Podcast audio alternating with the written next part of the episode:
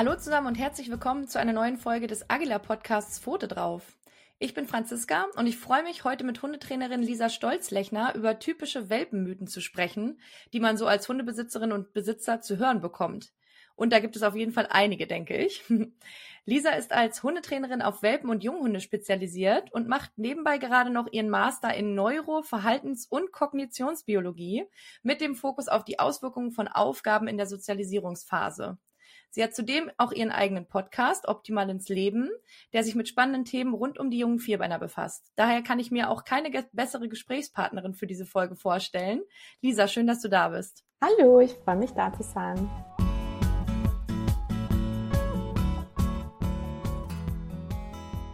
Ja, starten wir doch erst einmal mit ein paar Fragen zu dir und deinem Training. Wie kam es überhaupt dazu, ähm, dass du dich auf Welpen und Junghunde spezialisiert hast? Und was macht diese Arbeit für dich so besonders spannend? Ja, also ich habe neben meinem Studium, das übrigens schon seit zwei Jahren abgeschlossen ist, mein Masterstudium, ah. aber macht nichts.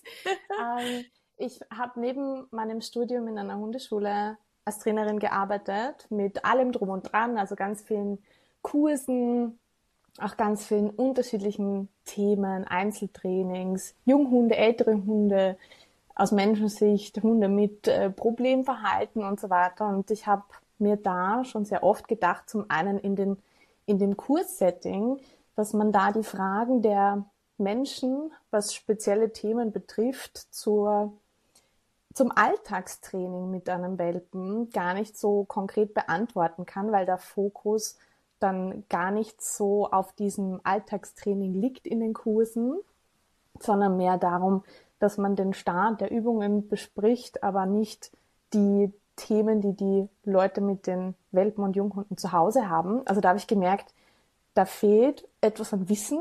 Also da mhm. bräuchte es mehr für die Menschen.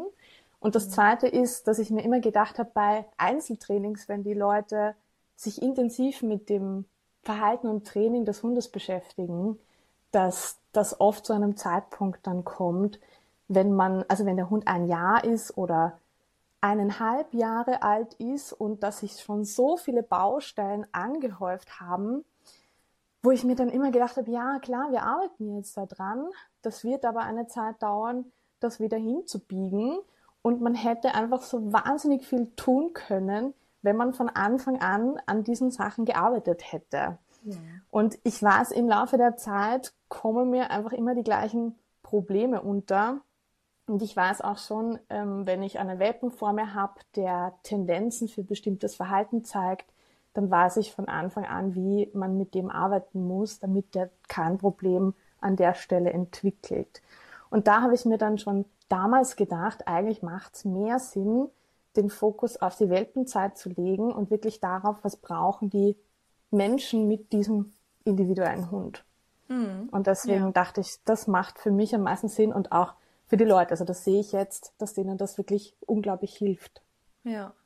Und äh, jetzt sagst du ja, es sind immer so ungefähr die oder sind häufig die gleichen Dinge, mit denen die Leute kommen. Also worauf muss man denn so äh, im Groben natürlich ähm, grundsätzlich achten bei der Welpenerziehung? Also es gibt äh, bestimmte Punkte wahrscheinlich, die ja besonders wichtig sind und welche Fehler passieren vielleicht auch am häufigsten? Ja, also ein wichtiger Punkt, der jetzt nichts direkt mit der Erziehung zu tun hat, aber dann wieder doch, ist die Wahl des Welpen.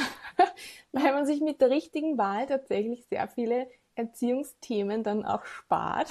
Mhm. ähm, aber ansonsten, wenn der Hund schon da ist, dann finde ich es erstmal wichtig, dass man ähm, den Hund kennenlernt, den Welpen. Also, dass man versteht, warum reagiert der wie, in welcher Situation, wie fühlt sich der ähm, wie geht's dem und was braucht er, um gut zur Ruhe zu kommen. Also gerade dieses Ruhethema ist ein sehr wichtiges und ähm, da ist es wichtig, dass der Welpe auf seine 20 Stunden am Tag Ruhezeit kommt. Und das ist für die Menschen dann oft sehr schwierig, weil man soll ja so viel machen mit dem Hund und, ähm, und der Hund soll so viel erleben und kennenlernen. Mhm. Und das ist etwas, was sehr wichtig ist und oft vernachlässigt wird. Außerdem natürlich sollte der Welpe seine Umgebung kennenlernen entspannt. Also darauf lege ich auch großen Fokus, dass wir uns überlegen, Also, dass sich die Menschen überlegen, ich frage dann immer, wie sieht euer Leben mit dem Hund in zwei Jahren aus? Also mhm. was habt ihr vor? Welche Hobbys habt ihr? Vielleicht habt ihr spezielle Hobbys wie Reiten oder Bootfahren oder ähnliches. Mhm. Denn das sind alles Dinge, die wir, ähm, wenn der Hund ein Welpe ist, den, den Hund darauf vorbereiten können und in Betracht ziehen sollen, dass mhm. der das später erleben wird. Außerdem ist eine gute Beißhemmung wichtig. Also das verhindert, dass der Hund später verletzt, also verletzend beißt. Das ist ganz, ganz wichtig. Das kann man auch nur bis zum viereinhalbten Lebensmonat trainieren. Und ähm, auch, dass die Leute, dass die Menschen, also das finde ich sehr wichtig, dass die wissen, was sie tun. Mhm. Also dass auch familientechnisch, dass da Klarheit herrscht, was, ähm, welches Ziel sie verfolgen, welche Regeln im Haushalt herrschen. Das finde ich sehr, sehr wichtig dem Hund gegenüber. Mhm. Jetzt muss ich noch mal eine Rückfrage stellen, weil ich das gerade so interessant fand. Du hast gesagt, ähm, das mit der Beißhemmung kann man nur bis zum viereinhalbsten Monat quasi trainieren. Ähm, das hörte sich jetzt erstmal so an, aber so hast du es bestimmt nicht gemeint, als ob wenn der Hund das gelernt hat als Welpe, dass er das Beißen jetzt nicht das richtige ähm, Motto ist, sag ich mal, dass dann später nicht in irgendeiner Situation, wo der Hund sich erschreckt oder irgendwas ist, dann der Hund nicht mehr beißen würde. Also dass dann der Hund auf gar keinen Fall beißt, wenn er die Beißhemmung gelernt hat. So meinst du es wahrscheinlich nicht, ähm, sondern du meinst wahrscheinlich, dass der Hund in, als Welpe zumindest lernt, dass ich so die Probleme nicht lösen sollte, oder? Ähm, jein, also ähm, es ist so, dass der Hund schon ein sehr weiches Maul dem der Haut des Menschen gegenüber entwickeln kann. Und gerade wenn es um Reflexe geht, also gerade um später diese Situation beim Tierarzt oder bei, Tier, bei der Tierärztin zum Beispiel, wenn der Hund Schmerzen hat, kann dieses Training auch entscheiden über dieses reflexhafte Beißen später.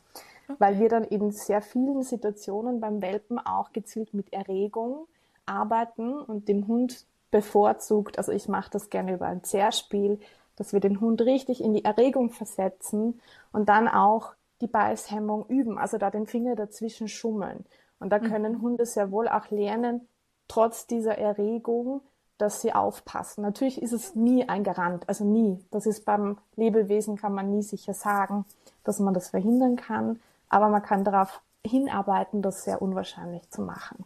Hm, okay, ja, cool. Das ähm, wusste ich auch noch nicht. Das ist sehr spannend. Ja, dann wollen wir uns ja auf jeden Fall heute mit den äh, Mythen beschäftigen. Und Mythos Nummer eins, den wir uns anschauen wollen, ist die Aussage, der Mensch muss immer zuerst aus der Tür gehen und neue Räume auch immer zuerst betreten, um seine Machtposition zu verdeutlichen. Das hört man ja wirklich, ja, sehr, sehr häufig allgemein, dieses Thema Dominanz. Was ist an diesem Mythos dran und ja, was, was sollte man allgemein beim Thema Dominanz bei Welpen beachten? Ja, also es ist mir nicht ganz klar, wie sich dieser Mythos festigen konnte, ähm, vor allem in Bezug auf Welpen. Und ähm, dieses, also man muss sich natürlich erstmal mit der Begriffsdefinition vielleicht auseinandersetzen. Ich meine, Macht ist ja etwas natürlich, ähm, dass wir, also wir haben, wenn man so will, die Entscheidungskraft über unseren Hund. Also wir entscheiden ja super viel, was unseren Hund betrifft. Und ich sehe überhaupt keinen Sinn darin, einem Welpen die Entscheidung abzunehmen, ob er durch eine Tür gehen darf oder einen bestimmten Raum verlassen oder betreten darf. Ähm, das macht überhaupt keinen Sinn, weil Hunde Kontextlerner sind. Und ich, ähm, wenn ich jetzt das trainiere, um ein anderes Thema zu, zu eigentlich, wenn mir ein anderes Thema eigentlich wichtig ist, weil ich habe ja nichts davon, wenn mein Hund jetzt den Raum ohne mein Einverständnis jetzt nicht verlassen darf. Ich, ich denke vielleicht als Mensch, wenn ich das mache, dann habe ich später mit anderen Hunden zum Beispiel, mit Hundebegegnungen weniger ein Problem, weil wenn mein Hund ähm, auf mich war oder auf meine Entscheidung wartet, dann trifft er selbst dann keine Entscheidung und ich kann ihn dann in solchen Momenten, wenn jetzt uns ein Hund entgegenkommt, auch besser handeln. Also das kann ich mir vorstellen, dass das der Gedanke ist. Ähm, aber so funktioniert das Lernen der Hunde nicht. Also Hunde sind Kontextlerner und eine, eine Türsituation ist keine Leinen-Hundebegegnungssituation. Ähm, deswegen macht für mich dieses, diese, dieses, dieser Ansatz gar keinen Sinn. Und ein Welpe hat auch nichts, also da hat der Dominanzbegriff auch gar nichts verloren. Hm, okay. Und wie sieht das äh, in dem Zusammenhang noch so mit Zerspielen aus? Da wird ja auch häufiger mal gesagt, äh, ja, also keine Zerspiele mit dem Welpen, das macht auch dominant. Du hast ja jetzt gerade schon gesagt, das hat da eigentlich gar nichts zu ähm, suchen, dieses Wort. Also was ich häufiger eben so gehört habe, ist einfach dieses, der Hund muss halt von vornherein lernen, wer hier der Chef ist. Und ähm, ansonsten, also das ist ja auch mit im Zusammenhang mit, der darf nicht aufs Sofa und solche Sachen, also der darf nicht über einem ne, höher liegen. Ähm, das ist ja die, auch dieses Alpha, äh, Alpha-Tier und äh, am besten noch auf den Rücken werfen und so. Ich, das sind ja alles so äh, Zusammenhänge. Ähm, aber ich denke mal, an der, ich sag mal, an der modernen Hundeerziehung und äh, Hundeschule äh, hat das nichts zu suchen, oder? ja, also ich habe mich tatsächlich mit diesem Dominanzbegriff sehr intensiv ähm, in meiner Ausbildung zur Kynologin beschäftigt und habe auch meine Abschlussarbeit zu dem Thema verfasst. Und ich fand das ganz spannend, woher das kommt. Also das ist, ähm, kommt aus Studien von, die mit Wölfen gemacht wurde. Mhm. Und da hat man wüst unterschiedlichste Charaktere, also fremde Wölfe in ein Gehege zusammengewürfelt und hat sich dann angesehen, ähm, wie sich die zueinander verhalten. Und man hat dann beobachtet, dass es da klare Hierarchien gibt. Und daraus entstand der ähm, oder die Interpretation, dass das dann ja bei unseren Hunden auch so sein muss. Nur das Problem ist, das eine, dass Dominanz, also der Begriff in der Wissenschaft, einfach komplett ähm, unterschiedlich verwendet wird und auch es gibt 18 oder mehr unterschiedlichste Definitionen. Also jeder, der oder fast oder sehr viele, die vor allem ähm, in den, also 1950 bis 1990er Jahren äh, verwendeten die Wissenschaftler ganz unterschiedliche Begriffe oder Definitionen für den Begriff Dominanz. Und es herrscht immer noch Uneinigkeit, ob es überhaupt ähm, eine Art Dominanz zwischen, zwischen zwei Arten geben kann, also zwischen Hund und Mensch. Und es ist eher ein, ein Begriff, der aus der Ethologie kommt, also aus, der Verhaltenswissenschaft, um zu um Verhalten zu beschreiben und um zu erklären, wie es möglich ist, dass in einer Gruppe, dass wie Individuen es schaffen, dass es keine Tötungsfälle gibt oder aggressive Auseinandersetzungen. Daher, also das verwendet die Ethologie als Erklärung und verwendet daher diesen, diesen Dominanzbegriff, weil es Beziehungen beschreibt, die asymmetrisch verlaufen, also wo es einen Gewinner und einen Verlierer gibt. Mhm. Und im Hundetraining hat das aber nichts zu suchen, weil es da man sich gar nicht sicher ist, ob es überhaupt eine Dominanzbeziehung zwischen Hund und Mensch geben kann. Und auch weil wir doch nicht im Verlierer- und Gewinnermodus mit unserem Welpen und Hund denken möchten. Und da gibt es mhm. ganz viele andere Möglichkeiten, dass wir gewinnen und dass auch die Welpen gewinnen und wir trotzdem die Dinge und Ziele erreichen, die uns wichtig sind. Mhm. Und vielleicht noch, um das abzuschließen mit diesen Studien, das habe ich jetzt nicht weiter, weiter besprochen.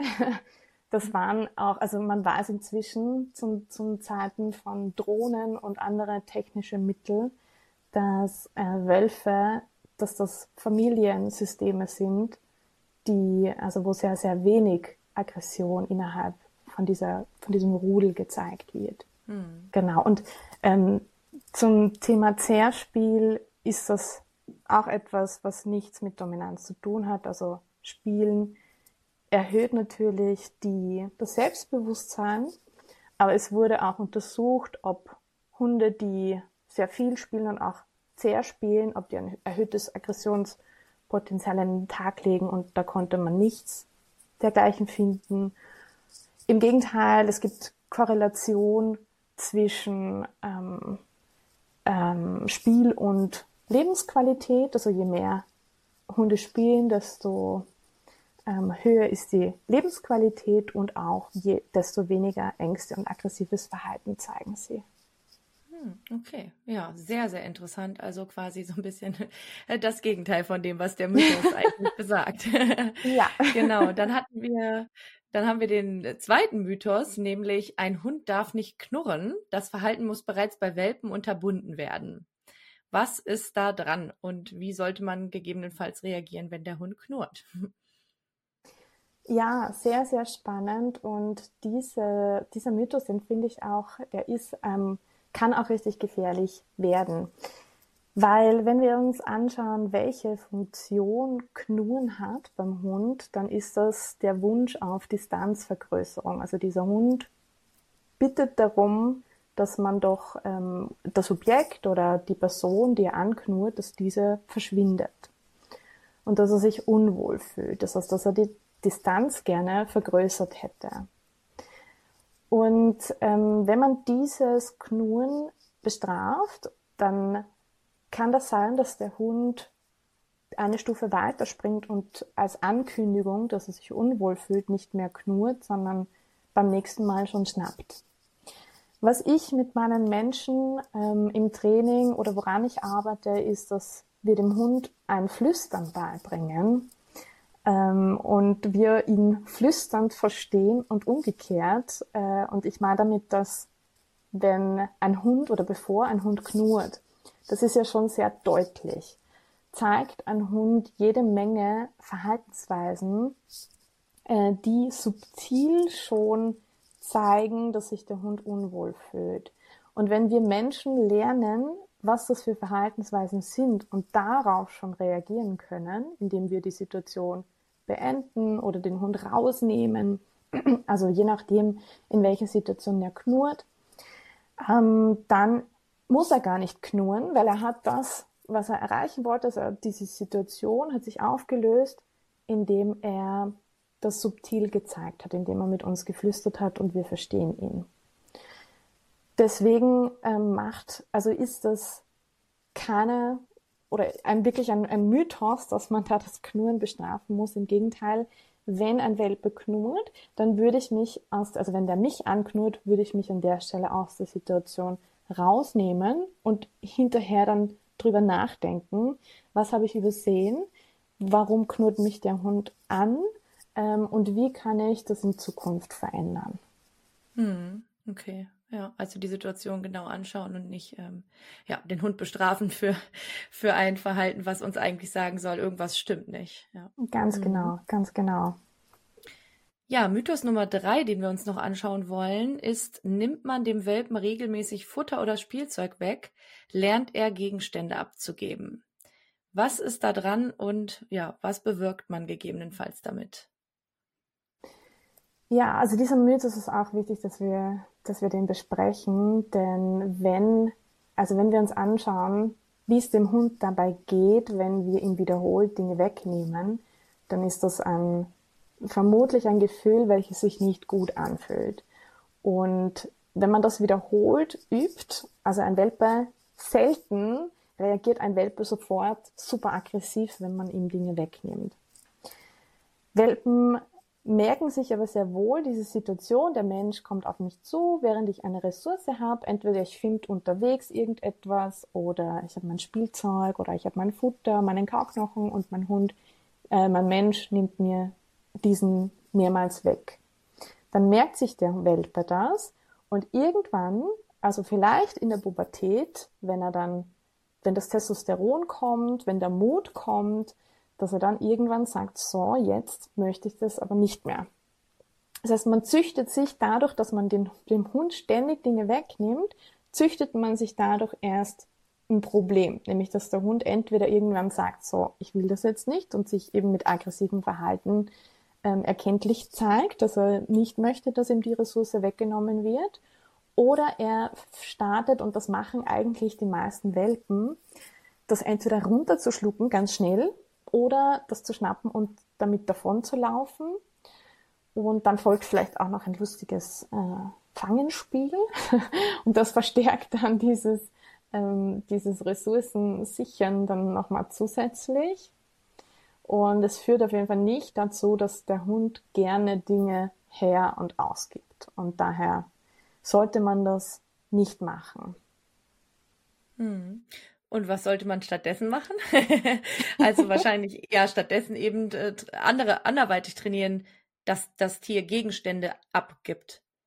Genau, also ich würde es zum einen ganz gezielt aufbauen, dass der Hund lernt, Dinge auszugeben und zum anderen aber auch ganz zufällig untertags oder unterwegs auch, ähm, wenn der Hund, wenn man bemerkt, er hat jetzt irgendwas, was ihm wichtig ist, eine Ressource oder auch einfach sein Futter mit der Futterschüssel, dass man da hingeht, die Hand in das Futter greift und ihm was Besseres dazulegt und dann wieder weggeht. Also dann hat der Hund die Hand im Futter und lernt aber, die nimmt ihm nichts weg, sondern die bringt zusätzlich was Besseres. Das heißt, er hat gar keine Möglichkeit oder gar keinen Grund, frustriert oder wütend zu sein oder aggressiv zu reagieren, weil er gelernt hat, die Hand in meinem Futter oder bei meinem Spielzeug, die bedeutet nichts Böses und ich muss das nicht verteidigen.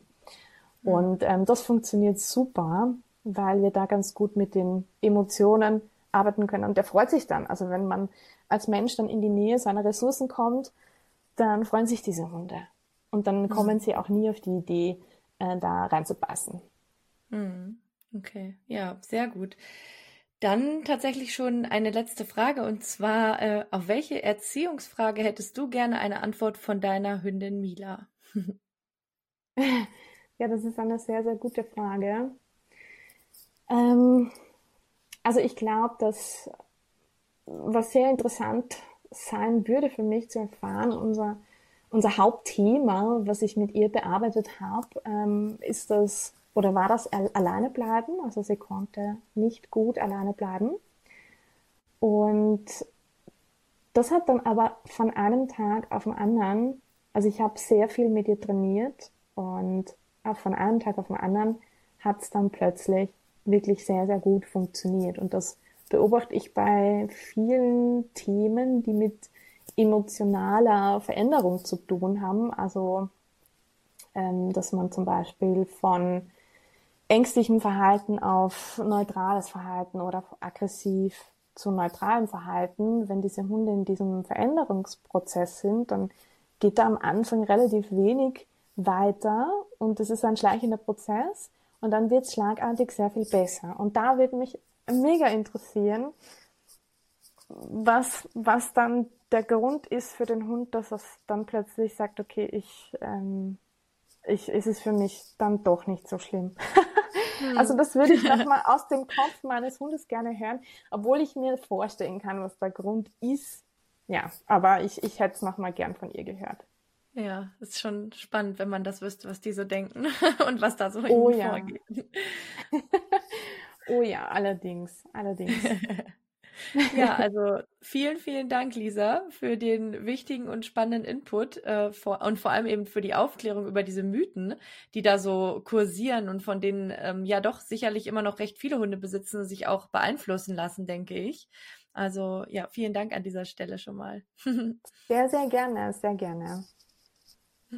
Ja, wenn ihr mehr zum Thema Welpen- und Junghundeerziehung erfahren wollt, dann hört auf jeden Fall mal in den Podcast von Lisa rein, den ich euch direkt in die Shownotes verlinke. Und für noch mehr Aufklärung von Mythen könnt ihr zum Beispiel auch unser Video schauen, in dem sich Tierarzt Karim Montassa mit Mythen rund um die Bewegung von Hunden und Katzen beschäftigt. Unter anderem beantwortet er dort auch die Frage, ob Welpen wirklich keine Treppen laufen dürfen. Das Video findet ihr auf unserem YouTube-Kanal, aber ich verlinke es euch natürlich auch nochmal in den Show Notes. Ja, wir hören uns dann in der nächsten Podcast-Folge. Die erscheint am 30. Juni. Und das Thema wird auf jeden Fall auch wieder sehr spannend. Also schaltet ein. Ich freue mich schon drauf. Bis dahin, bleibt gesund. Tschüss.